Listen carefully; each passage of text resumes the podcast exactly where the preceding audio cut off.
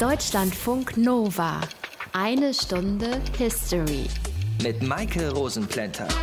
Wenn wir Mitglied einer staatlich anerkannten Religionsgemeinschaft sind, also einer freireligiösen Gemeinde zum Beispiel angehören oder der evangelischen oder römisch-katholischen Kirche oder auch einer der jüdischen Gemeinden, dann müssen wir Steuern dafür zahlen. Treten wir aus, zahlen wir nichts mehr.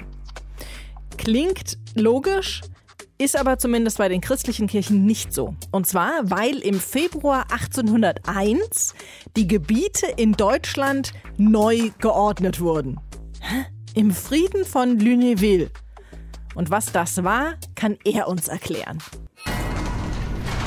Aus den prallgefüllten Schatzkammern der Menschheitsgeschichte. Euer Deutschlandfunk Nova-Historiker Dr. Matthias von Helfeld. Hi. Ich grüße dich. Bevor ein Friede geschlossen wurde, muss es Krieg oder Unruhen gegeben haben. Also was war da los vor dem Frieden von Lunéville? Ja, ein kluger Gedanke am Anfang dieser Sendung. So ist es nämlich. Wir müssen so ein bisschen zurückgucken. Französische Revolution, Napoleon, Kriege gegen Napoleon, weil die europäischen Großmächte, ich sag mal, die Sorge hatten, dass die Werte der französischen Revolution über den Rhein nach Europa schwappen und sie dann selber davon betroffen sein könnten, also selbst Revolutionen im Hause hätten. Deswegen gab es Koalitionen gegen Frankreich und entsprechende Kriege Kriege gegen Frankreich. Bis zum Ende der napoleonischen Herrschaft gab es insgesamt sechs Koalitionskriege, von denen nur der letzte erfolgreich war und die anderen fünf gingen sozusagen zugunsten Frankreichs aus.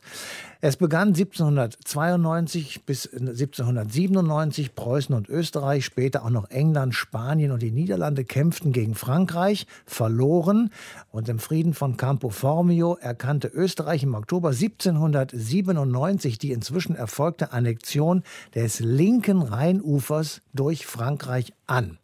Preußen war 1795 aus dieser Koalition gegen Frankreich schon ausgeschieden, weil man sein Augenmerk auf Polen gerichtet hat, da haben wir auch schon mal eine Sendung ganz mhm. am Anfang drüber gemacht, genau. die Teilungen Polens und da hatte eben Preußen auch ein Augenmerk drauf. Deswegen ist Preußen aus dieser Koalition ausgeschieden.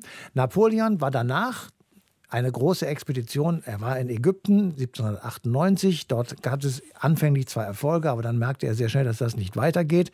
Und er kam dann zurück nach Frankreich, weil der nächste Koalitionskrieg Erfolge für die Koalition zeitigte und er Sorge hatte, dass Frankreich insgesamt verlieren könnte. Ja, und was war dann, als er zurückgekommen ist? Er hat das ganz einfach gemacht, er hat geputscht. Ja, er hat geputscht und äh, das regierende Direktorium gestürzt, sich selbst als ersten Konsul und gleichzeitig mächtigsten Manne im Staat etabliert und er drängte dann nach und nach die Koalition zurück. Russland war ausgestiegen, Österreich und Großbritannien mussten mit Frankreich Frieden schließen und dieser Frieden ist eine Bestätigung und sogar auch eine Erweiterung des Friedens von Campo Formio. Und was waren da die Bedingungen? Die Bedingungen waren, dass der deutsche Kaiser, wir haben ja immer noch das Heilige Römische Reich deutscher Nation und der deutsche Kaiser, der diesem Reich vorstand, verzichtete auf die österreichischen Niederlande. Das ist das, was wir heute als Belgien und Luxemburg kennen. Und er stimmt einer Neuordnung Oberitaliens zu, wo Frankreich zwei sogenannte Tochterrepubliken gründet. Für die deutsche Geschichte ist das ganz besonders wichtig, denn Kaiser Franz II. erkannte in einem geheimen Zusatzartikel den Rhein als Ostgrenze Frankreichs an. Und das hat gewaltige Folgen. Und zwar auch, nehme ich an, für den Frieden mit Lunéville. Aber du hast noch nicht ganz erklärt, was das eigentlich damit zu tun hat. Frankreich hatte das linke Rheinufer erobert. Das war nun offiziell französisches Territorium. Preußen hatte dem zugestimmt, hatte dort aber Besitzungen. Das Ergebnis dieser Besetzung des linken Rheinufers musste natürlich sein, dass es Entschädigungen geben würde. Genau, weil diese Gebiete, die da besetzt wurden, die müssen ja vorher schon irgendjemandem gehört haben, deutschen Fürsten wahrscheinlich. So ist es. Und die kriegten nichts. Die guckten in die berühmte wow. Röhre und dann hat Frankreich gesagt, okay, ihr werdet entschädigt. Jetzt ist die Frage, wodurch und womit. Und da ist man dann auf die Idee verfallen, auf der rechten Rheinseite nämlich dort, wo sozusagen noch Deutschland war, Kirchengut zu nehmen und es den enteigneten deutschen Fürsten auf dem linken Rheinufer sozusagen als Kompensation, als Entschädigung zu geben. Aha. Und das hatte tiefgreifende Folgen, weil die deutschen Länder auf einmal neu sortiert werden mussten, weil das Heilige Römische Reich Deutscher Nation, das seit 800, also seit Karl den Großen bestand, einen schweren Schlag bekommen hat und wenig später auch beendet wurde.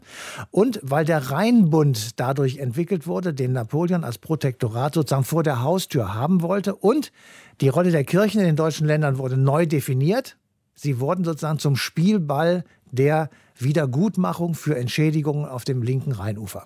Und diese Neudefinition, die hat Folgen bis heute und das klären wir gleich auch noch mal genauer und auch warum wir auch nach einem Kirchenaustritt immer noch weiterzahlen. Das ist versprochen. Der Vertrag von Lunéville änderte die Anzahl der deutschen Kleinstaaten und das hatte dann eine Gebietsvergrößerung einiger Staaten zur Folge. Damit hatte es direkten Einfluss auf die weiteren Geschichtsgeschehnisse. Aber der Vertrag hat auch Folgen bis heute. Welche? Das erklärt uns Armin Himmelrath aus dem History Team. Hölderlin? Isaac hier. Wer? Isaac von Sinclair. Dein alter Kumpel. Ach, Isaac. Wie schön, was geht? Ja, ich habe mir Sorgen gemacht. Seit der Schulzeit tauschen wir uns dauernd aus, haben sogar zusammen gewohnt. Und jetzt hast du dich ewig nicht gemeldet. Was ist los? Wie geht's dir? Ach, es geht. Ich habe gerade keine Kohle. Ich muss mal wieder meine Mutter anbetteln, damit ich überhaupt was zu essen und ein paar Kippen kaufen kann, weißt du. Und oh, Suzette, die, die habe ich schon seit letztem Jahr nicht mehr gesehen. Ihr Mann macht total Stress. Das ist alles so schwierig. Außerdem habe ich Angst, dass ich mich angesteckt habe. Hier laufen die Leute alle ohne Mundschutz rum, lebensgefährlich. Ich meine, ich, ich habe da mal vor ein paar... Friedrich, Alter, ey, hör mit dem Gejammer auf. Das ist ja nicht zum Aushalten. Wo bist du denn gerade? Du klingst so weit weg. In Hauptwil in der Schweiz. Ich gebe hier Unterricht, der Schwester vom Gonzenbach, weißt du, als Hauslehrer. Irgendwas muss ich ja tun. Ja, und hast du denn die Nachrichten nicht gehört? Welche Nachrichten? Alter, die Franzosen und das Heilige Römische Reich haben Frieden geschlossen. Napoleon und Franz II. haben gerade eben unterschrieben in Lunéville. Schaust du wenigstens ab und zu mal in deine Nachrichten? Ach, du weißt doch, das zieht mich immer so runter, wenn Suzette mir wieder nicht geschrieben hat und ich dann auf der Tastatur. Friedrich, hast du verstanden, was ich gesagt habe? Frieden. Die haben sich tatsächlich geeinigt. Das sind gerade mal eineinhalb Monate, seit wir den Waffenstillstand haben. Wahnsinn, oder? Frieden. Ja, und also ja, und, und was heißt das jetzt? Ich meine, was ist mit den Franzosen? Was heißt das? Ziehen die sich jetzt zurück oder was? Nicht komplett, nein. Nach dem, was ich gehört habe, wird der Rhein die neue Grenze. Im Westen Frankreich, im Osten die deutschen Staaten. Das ist die natürliche Trennlinie zu Napoleon. Absolut sinnvoll, wenn du mich fragst. Ein richtig großer Wurf. Aber was ist mit den hohen Herren in den deutschen Staaten? Ich meine, die geben einfach so die ganzen linksrheinischen Gebiete auf? Die verlieren doch ja. jede Menge Einfluss dadurch und, und Bevölkerung. Und Friedrich, du bist so herrlich naiv.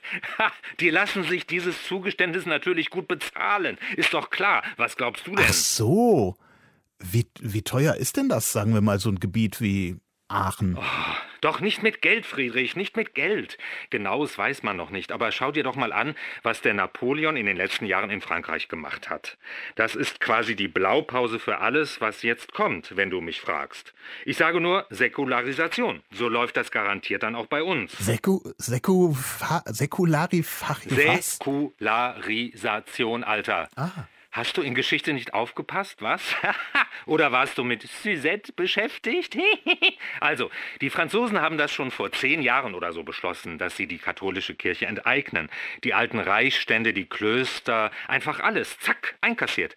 Ich habe gehört, dass es da um fast 100.000 Quadratmeter Land ging, das sie der Kirche weggenommen haben. Und das Beste, die Priester müssen seitdem einen Eid auf die Verfassung ablegen und werden vom Staat bezahlt. Das passt dem Papst natürlich gar nicht. Aber was soll er machen?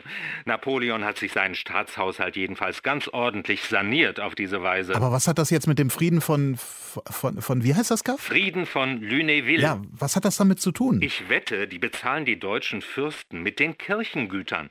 Das kommt auch bei uns, dass die geistlichen Fürstentümer den Staaten überschrieben werden.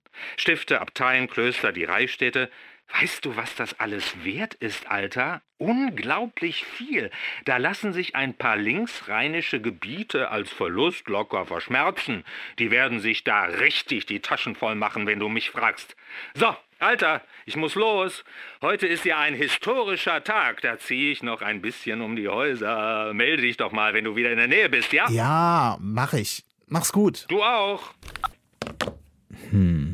Historischer Tag, sagt er. Historischer Tag. Vielleicht sollte ich mal wieder dichten über den, wie hieß der, der Frieden von Lunéville? Friedensfeier. Leicht atmende Lüfte verkünden euch schon, euch kündet das rauchende Tal und der Boden vom Wetter noch dröhnet.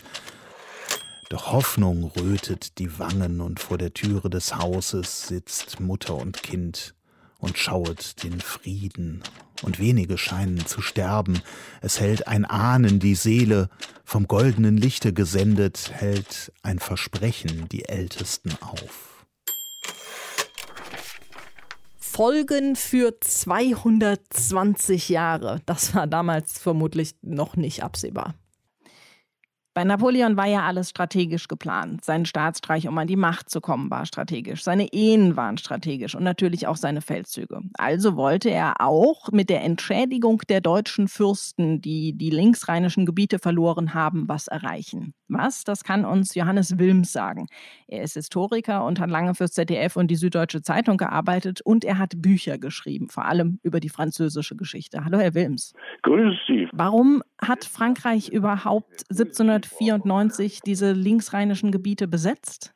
Ja, das war eine Folge der Revolutionskriege. Die äh, Preußen und die Österreicher zogen ja aus, die französische Revolution zu züchtigen und das ging schlecht aus. Sie wurden in Valmy zurückgeschlagen, die berühmte Kanonade von Valmy, bei der ja Goethe zugegen war und hinterher dann sich prophetisch rühmte, gesagt zu haben, von hier und heute geht eine neue Epoche der Weltgeschichte aus.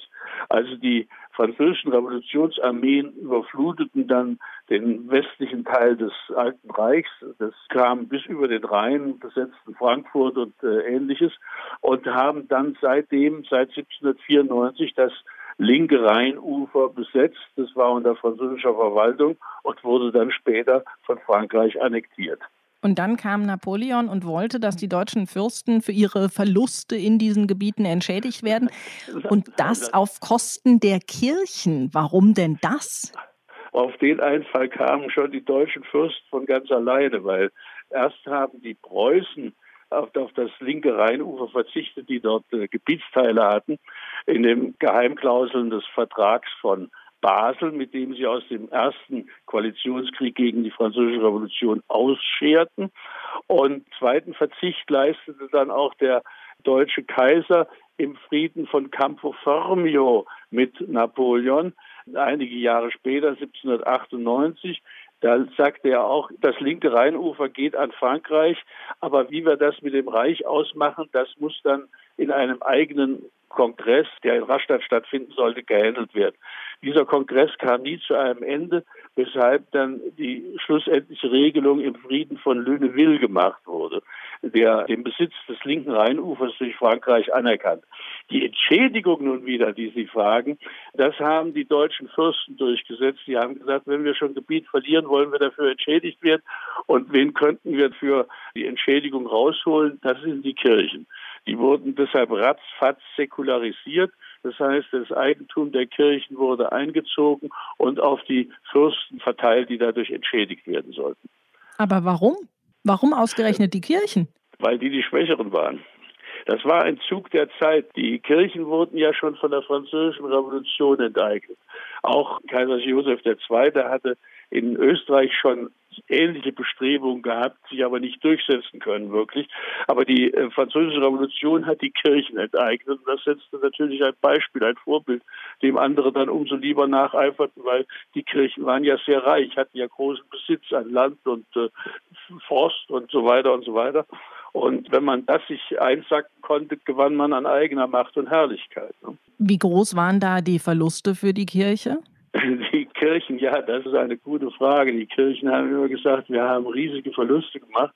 Die Weimarer Republik hat dann in der Verfassung anerkannt, wir müssen die Kirchen für diese 100 Jahre, mehr als 100 Jahre zuvor erlittenen Verluste entschädigen und deshalb diese Zahlungen, die bis heute immer noch geleistet werden. Das heißt, für die Kirche war das gar nicht so ein schlechter Deal. Aber wie war das für die linksrheinischen Gebiete der deutschen Länder, die in den französischen Staat integriert wurden?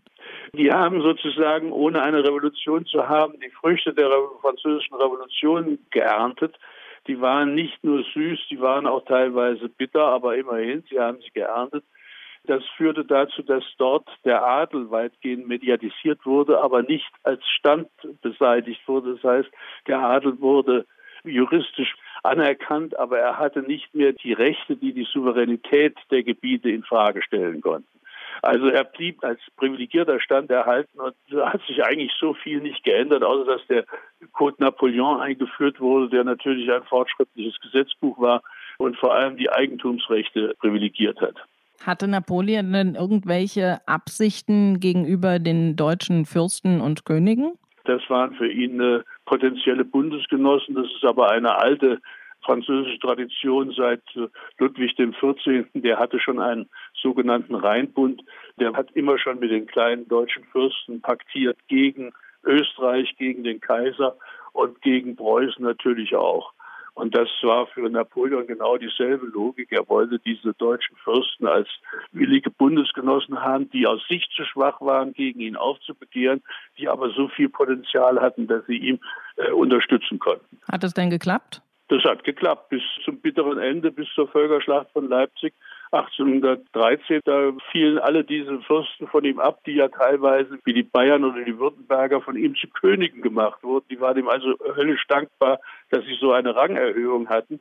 Aber das ging eben nur so lange gut, wie es ihm gut ging, wie er Erfolg hatte. In dem Moment, wo er nachhaltig Misserfolg hatte, gingen die ihm von der Fahne. Warum die Kirche dafür zahlen musste, dass Frankreich sich die linksrheinischen Gebiete geschnappt hat, das haben wir uns erklären lassen von Johannes Wilms. Danke Ihnen für das Gespräch. Ich danke Ihnen.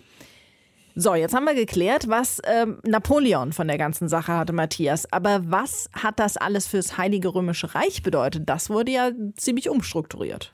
Ja, das wurde komplett umstrukturiert. Die Werte der Französischen Revolution hielten sozusagen Einzug und man führte eine Säkularisation durch. Das bedeutete Trennung von Kirche und Staat. Das ist natürlich ein wesentliches Merkmal der Französischen Revolution.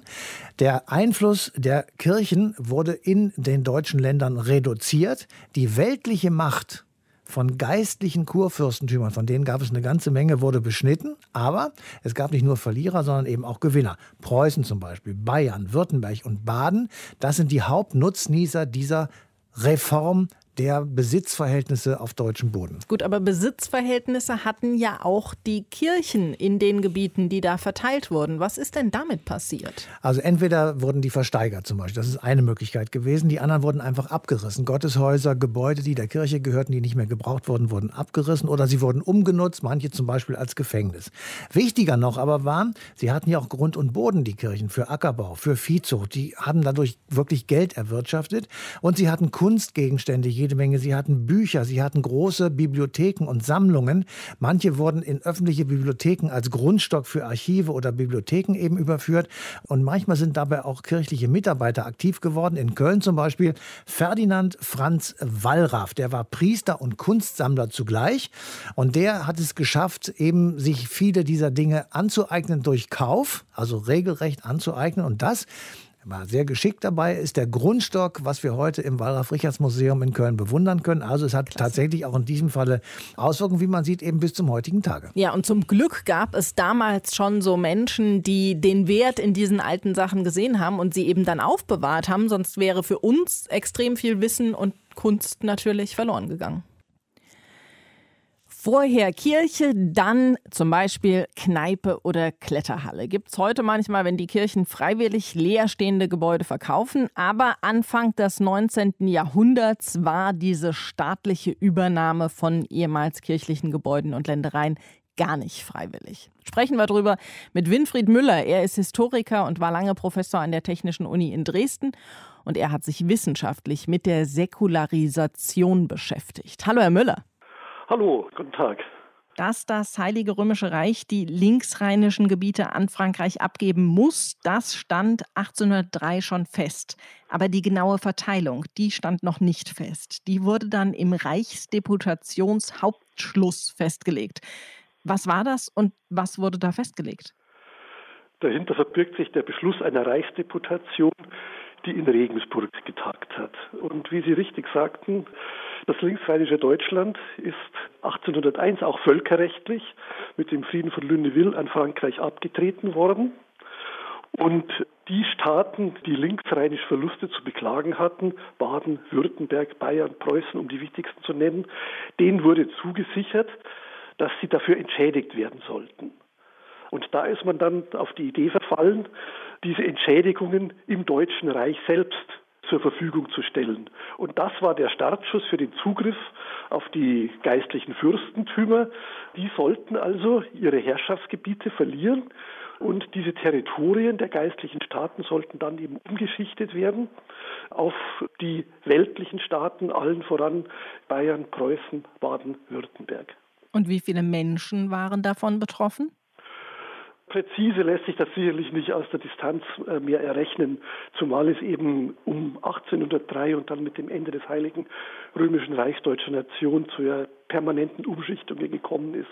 Aber ich würde mal sagen, eine konservative Schätzung über drei Millionen Menschen. Also das heißt, ein Untertan des geistlichen Fürstentums Würzburg, äh, der hat dann nach 1803 mehrfach die Herrschaft gewechselt, bis dann Würzburg an Bayern gefallen ist. Oder Paderborn und Münster, diese Untertanen sind dann preußische Untertanen geworden. Es ist einfach eine politische Flurbereinigung gewesen. Und was hatte Münster mit den linksrheinischen Gebieten zu tun?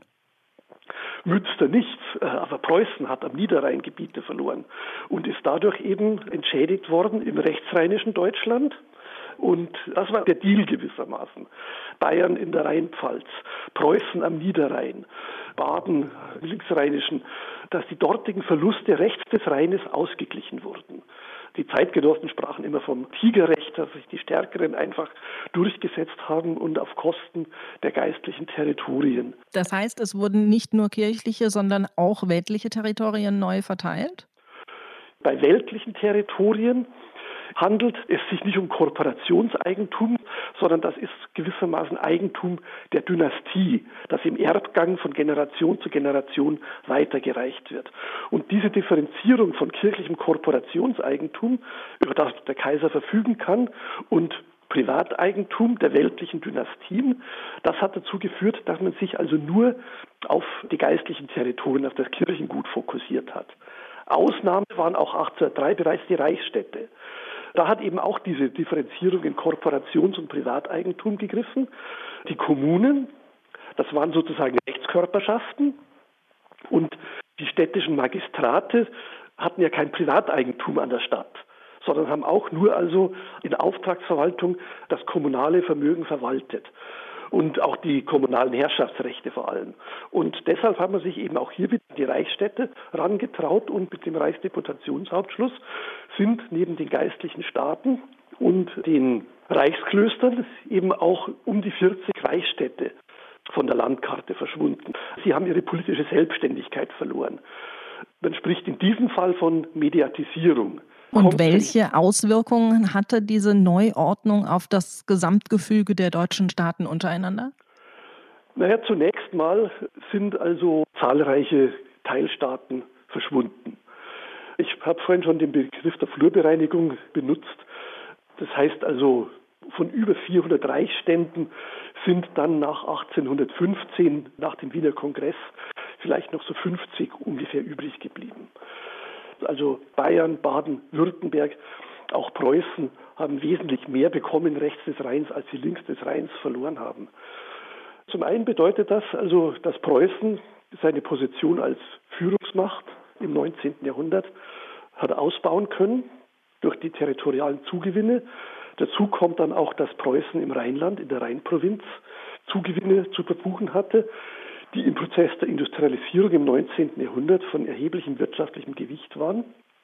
Bayern, Baden, Württemberg sind zu veritablen Mittelstaaten gewachsen und konstituierten dann innerhalb des deutschen Dualismus Preußen, Österreich sozusagen das dritte Deutschland. Das waren also die Mittelstaaten, die eben gegenüber Preußen und gegenüber Österreich, das ja zu diesem Zeitpunkt noch zum Heiligen Römischen Reich Deutscher Nation beziehungsweise nach 1815 zum Deutschen Bund gehörte, die also gegenüber Preußen und Österreich ihr politisches Gewicht geltend machen wollten. Das, denke ich, sind so die zentralen Konsequenzen erstmal. sagt Winfried Müller. Wir haben darüber gesprochen, wie die deutschen Fürsten für ihre Gebietsverluste links des Rheins entschädigt wurden. Danke Ihnen für die Information. Sehr gerne. Matthias, jetzt rede ich die ganze Zeit davon, dass wir heute noch für die Kirchen zahlen, auch wenn wir nicht mehr in der Kirche sind. Das ist Teil dieser Entschädigung, die die Kirchen damals bekommen haben, oder?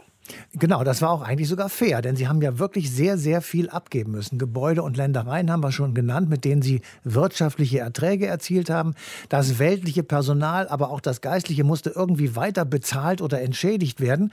Und deshalb wurde im Nachgang zu dem Vertrag von Lüneville eben genau festgelegt, in sogenannten Dotationsvereinbarungen, wie viel für wen jährlich zu bezahlen, also eben auch zu entschädigen ist an diese beiden Kirchen. Wurde denn jemals versucht, diese Zahlungen zu beenden?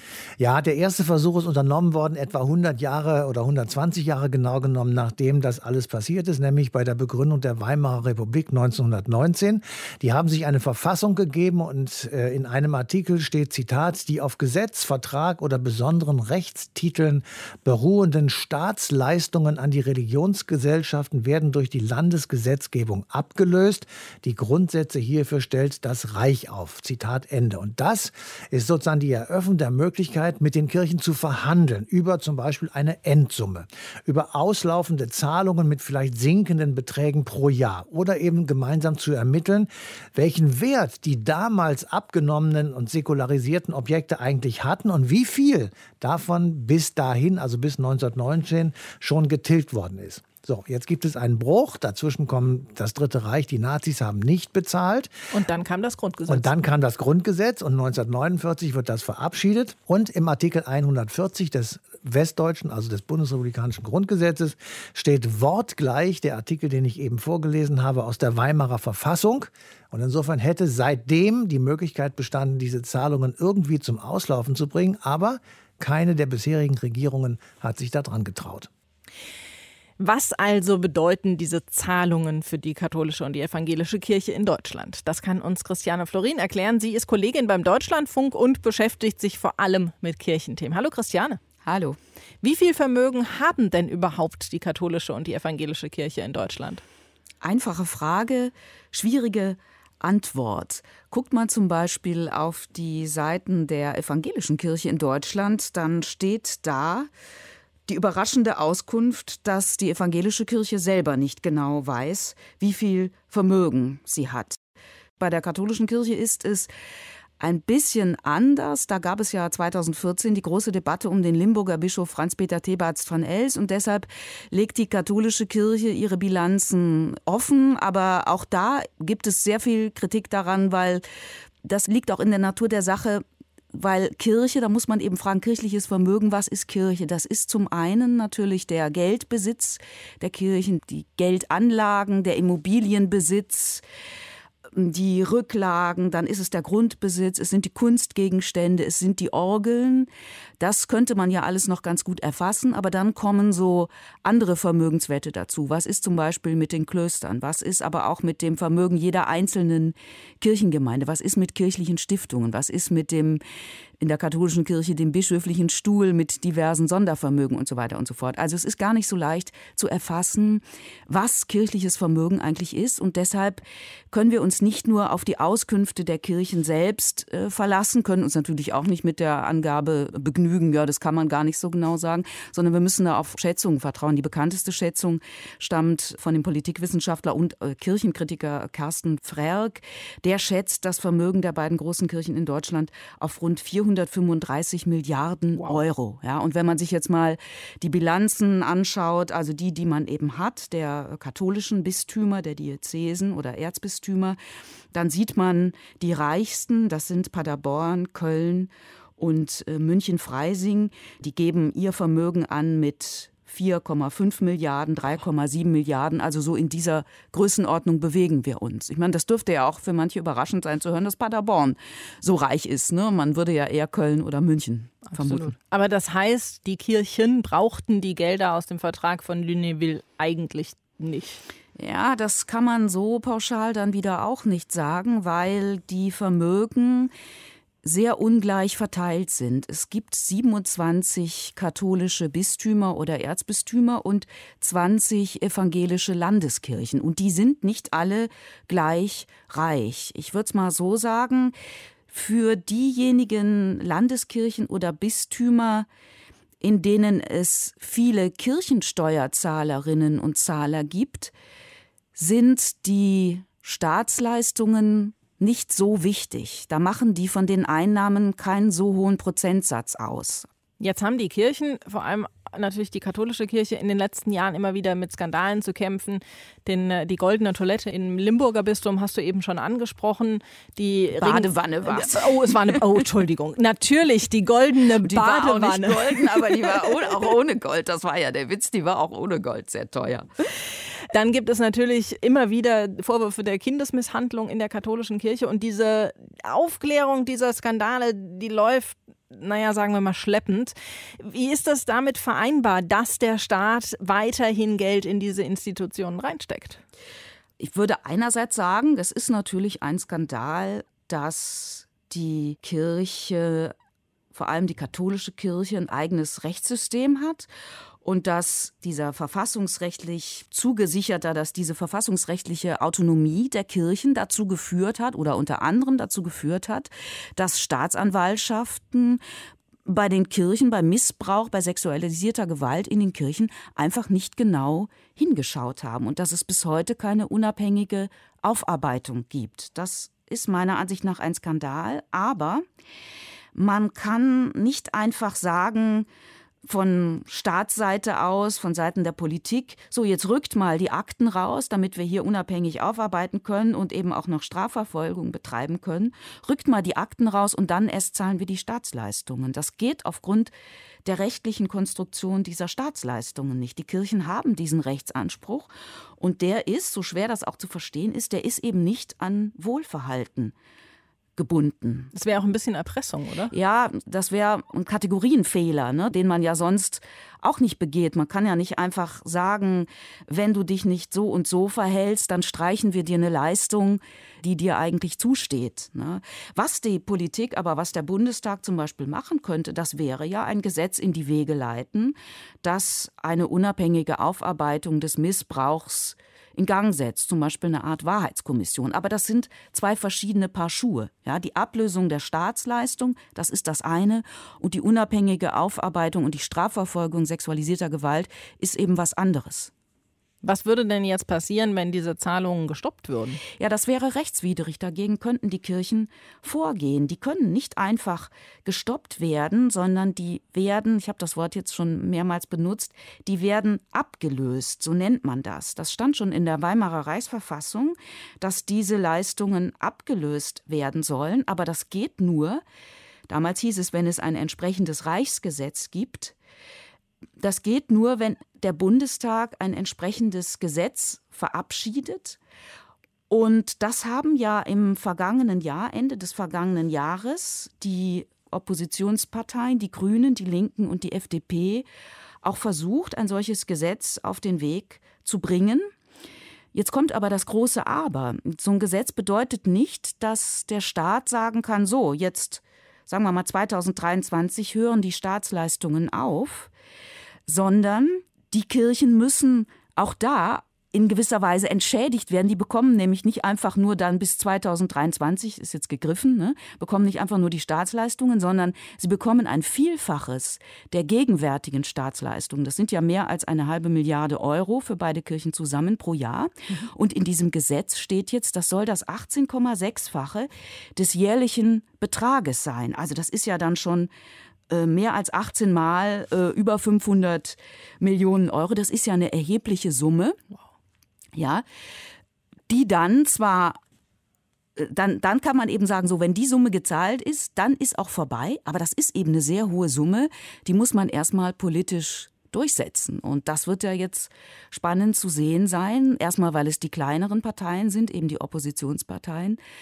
Wird spannend zu sehen sein, ob sich dafür eine Mehrheit findet, die eben über die Abgeordneten der hier genannten Parteien hinausgeht. Und die Argumentation der Kirchen ist immer, ja, ja, wir wollen auch das ablösen.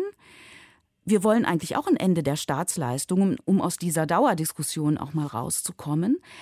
Aber die Kirchen sind natürlich nicht damit einverstanden, dass man sagt, so, das läuft jetzt schon über 200 Jahre und damit ist es jetzt auch erstmal abgegolten. Das Beispiel, das dann immer aus den Kirchen kommt, ist, ja, selbst wenn ich eine Wohnung 200 Jahre gemietet habe, ja, wenn meine Urgroßeltern die schon gemietet hatten und ich habe die immer noch gemietet, dann gehört mir die Wohnung ja immer noch nicht, sondern da hat ja der Vermieter, der Hausbesitzer immer noch einen Rechtsanspruch auf die Miete. Ne? Und so ist das mit den Staatsleistungen auch. Die kann man nicht einfach stoppen. Christiane Florin ist Redakteurin beim Deutschlandfunk und hat uns erklärt, wie sehr die christlichen Kirchen von den Zahlungen abhängen, die seit 220 Jahren andauern. Danke dir. Gern. Wir haben ja eben schon über das Vermögen der Kirchen in Deutschland gesprochen und trotzdem zahlt der Staat noch immer seit 220 Jahren. Das ist uns heute unter anderem noch vom Frieden von Lüneville geblieben. Warum das so ist, das kläre ich mit Christian Hillgruber. Er ist Jurist und Verfassungsexperte am Institut für Kirchenrecht an der Uni Bonn. Hallo, Herr Hillgruber. Hallo, Frau Rosenplenter.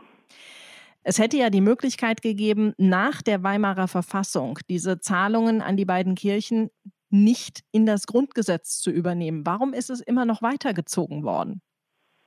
Ich will vielleicht zunächst noch mal verdeutlichen, worum es geht. Staatsleistungen, das sind Verpflichtungen der öffentlichen Hand zu Geldleistungen oder geldwerten Leistungen an die Religionsgemeinschaften, vornehmlich, aber keineswegs ausschließlich an die großen christlichen Kirchen. Und diese Staatsleistungen sind gewissermaßen Ersatz für altes Kirchenvermögen, das früher die wirtschaftliche Grundlage für die Unterhaltung der Kirchen war und dann in verschiedenen historischen Schüben, vor allem eben im Anschluss an den Frieden von Lunéville durch den sogenannten Reichsdeputationshauptschluss von 1803 zum Staatsvermögen eingezogen worden ist. Diesen Vorgang nennt man Säkularisation. Und im Gegenzug wurde der fortbestehende kirchliche Bedarf vom Staat übernommen, mit staatlichen Mitteln bezahlt. Diese fortwährenden Staatsleistungen, Sie haben es erwähnt, sollten an sich schon in der Weimarer Republik abgelöst, also gegen Entschädigung ihres Kapitalwerts aufgehoben werden. Aber dazu kam es nicht, insbesondere weil das dafür erforderliche Reichsgesetz, das die Grundsätze der Ablösung festlegen sollte, nicht erlassen wurde. Und genau deshalb wurde der Ablösungsauftrag des Artikel 138 der Weimarer Reichsverfassung als Teil der sogenannten Weimarer Kirchenartikel dann in das Grundgesetz übernommen. Warum wurde dieser Ablösebefehl bisher noch nicht ausgeübt? Das ist eine gute Frage. Ich glaube, der wichtigste Grund ist ein fiskalischer. Bei der Ablösung geht es ja um die Aufhebung einer wiederkehrenden Zahlungspflicht durch eine einmalige Entschädigung ihres wirtschaftlichen Werts. Dabei gilt so als Faustregel, dass die jeweilige Jahresleistung mit dem Faktor 25 zu kapitalisieren ist. Wenn man sich jetzt klar macht, dass die Gesamthöhe der Staatsleistungen der Länder an die Religionsgemeinschaften im Haushaltsjahr 2020 etwa 650 Millionen Euro betrug, dann ist klar, dass die Ablösung eine Belastung darstellen würde, die auf einen Schlag kaum von einem Landeshaushalt zu tragen wäre, auch wenn die Höhe der finanziellen Belastung der Länder mit den Staatsleistungen sehr unterschiedlich ist, besonders hoch in Baden-Württemberg und in Bayern mit jeweils weit mehr als 100 Millionen Euro pro Jahr. Der Grund dafür ist, dass Baden-Württemberg und Bayern eben diese Vermögenssäkularisation zulasten der Kirchen besonders heftig betrieben haben. Diese Zahlungen werden jetzt getätigt seit 220 Jahren. Das ist ja eine ganze Menge. Sind die denn auf unendlich festgeschrieben oder gibt es da irgendwann einen Stichtag, wo gesagt wird, so und jetzt reicht's? Nein, einen Stichtag gibt es nicht, aber es gibt eben die Möglichkeit der Ablösung. Das bedeutet Entschädigung. Und auch wenn jetzt 220 Jahre Leistungen erbracht worden sind, ist das noch nicht der Wertausgleich, der hier geschuldet wird staatlicherseits, Entscheidend ist, dass die bisherigen Staatsleistungen nur als Kompensationszahlungen für wirtschaftliche Gewinne angesehen werden können, die die Kirchen aufgrund der Enteignungen nicht aus ihrem Vermögen erzielen könnten. Bei der Ablösung, um die es jetzt geht, geht es um eine Kompensation für den Wert des verlorenen Eigentums selbst, sodass diese Staatsleistungen jährlich weiterlaufen müssen, bis vollständig abgelöst worden ist. Wie hoch ist denn diese Summe? Es gibt ja jetzt einen Gesetzentwurf, den die Oppositionsfraktionen FDP, die Linke, Bündnis 90, die Grünen gemeinsam eingebracht haben, eben den Entwurf eines Grundsätzegesetzes zur Ablösung der Staatsleistungen, der wurde im Mai diesen Jahres vorgelegt. Und der sieht eben vor, dass tatsächlich jetzt die Staatsleistungen abgelöst werden sollen durch einmalige Zahlungen seitens der Länder oder auch durch Ratenzahlungen, um eben dieses fiskalische Problem zu umschiffen. Und dort wird der Wert dieser Staatsleistungen angesetzt mit dem 18,6-fachen der Jahresleistungen, die erbracht werden. Das knüpft an an Vorgaben des Bewertungsgesetzes für die Berechnung des Kapitalwerts von wiederkehrenden Nutzungen und Leistungen. Haben Sie da irgendeinen Wert, irgendeine Zahl? Äh, ja, nehmen Sie vielleicht das 20-fache, dann können Sie ja ahnen, wir gehen mal von 650 Millionen Euro aus, Stand jetzt, dann können Sie ja ausrechnen, dann sind wir bei 13 Milliarden Euro. Wow. Das wäre die Summe, allerdings äh, mag uns jetzt schwindelerregend hoch vorkommen. Sie ist aber natürlich, wenn Sie jetzt sehen, wie der Landeshaushalt oder die Haushalte auch des Bundes Jahr für Jahr aussehen, ist das eine vergleichsweise geringe Summe. Ich will auch darauf hinweisen, dass die Staatsleistungen für die Gesamteinnahmen der Kirchen eigentlich nur einen ganz geringen Teil ausmachen und von daher auch für die Finanzierung der Kirchen nicht mehr die zentrale Rolle spielen. Im Sinne einer finanziellen Entflechtung der Staat-Kirche-Beziehung wäre die Ablösung jetzt auch anzustreben. Und wenn man diesem Gesetzesvorschlag folgen würde, dann blieben sozusagen bliebe ein Zeitraum von 20 Jahren, in dem die Ablösung abgeschlossen sein soll. Eben durch Ratenzahlungen kann man die Belastung etwas strecken. Warum der Staat auch 220 Jahre nach dem Frieden von Lunéville noch Geld an die beiden Kirchen in Deutschland überweist, das hat uns der Kirchenrechtler Christian Hilgruber erklärt. Danke Ihnen dafür. Danke auch für das Gespräch. Also Matthias, die eine Stunde History ist schon fast wieder um. Zeit für ein Fazit. Ist es denn jetzt gerechtfertigt, dass die Kirchen auch 220 Jahre nach dem Frieden von Lunéville noch Geld bekommen? Also wenn wir jetzt mal von juristischen Absprachen und Verträgen absieht, finde ich, nein, es gibt keine Rechtfertigung mehr. Denn diese Mittel werden nicht etwa aus der Kirchensteuer finanziert, also von denjenigen, die in den Kirchen, in den beiden oder in den Religionsgemeinschaften drin sind. Sie stammen aus dem ganz normalen Steueraufkommen. Also jeder bezahlt, egal ob er Kirchenmitglied ist oder nicht, ob er Moslem ist oder nicht, ob er sonst an nichts glaubt oder an vieles, egal. Er muss einfach bezahlen aus den ich sag mal, Steuermitteln und jeder von uns subventioniert in diesem Falle die beiden Kirchen. Das finde ich irgendwie so ein bisschen skandalös und nicht in Ordnung. Das könnte man, vermute ich jedenfalls, mal ändern. Ich halte es da mit dem Kirchenkritiker Carsten Frerk, der auch schon mal in einer unserer Sendungen war. Damals ging es um das Dreikaiser-Edikt von 380. Und der sagt, Zitat, alle Ansprüche, die die Kirchen noch hatten, sind durch die bisherigen Zahlungen abgelöst. Das heißt, diese Zahlungen sind zu beenden. Das heißt, wenn du jetzt der nächste Bundeskanzler werden ja, genau. würdest, was würdest du tun? Also ich würde sofort versuchen, Verhandlungen einzuleiten mit den beiden Kirchen, um den Wert zu ermitteln, der bisher gezahlt wurde. Ich weiß nicht genau, ob das geht, aber ich glaube schon, dass man das ungefähr jedenfalls hinbekommt. Dann würde der Wert zu ermitteln sein, der damals säkularisiert wurde und daraus würde eine Schlusssumme abzuleiten sein, die entweder auf einmal bezahlt wird oder in einer bestimmten, ich sage mal maximal 20-jährigen Ratenzahlung abgeleistet wird und dann allerdings mit Verlaub muss das Thema durch sein. So, und wenn du schon Bundeskanzler bist und da so einen Großreinewasch machst, dann würde ich dich bitten, auch das Thema unserer nächsten Sendung zu beenden. Da geht es dann nämlich um Rechtsextremismus bei der Polizei. Es wäre ja schlimm genug, wenn das ein neues Phänomen wäre, ist es aber nicht. Das also das nächste Mal. Bis dahin euch eine schöne Zeit. Macht's gut. Bye bye. Deutschlandfunk Nova. Eine Stunde History. Jeden Montag um 20 Uhr. Mehr auf deutschlandfunknova.de.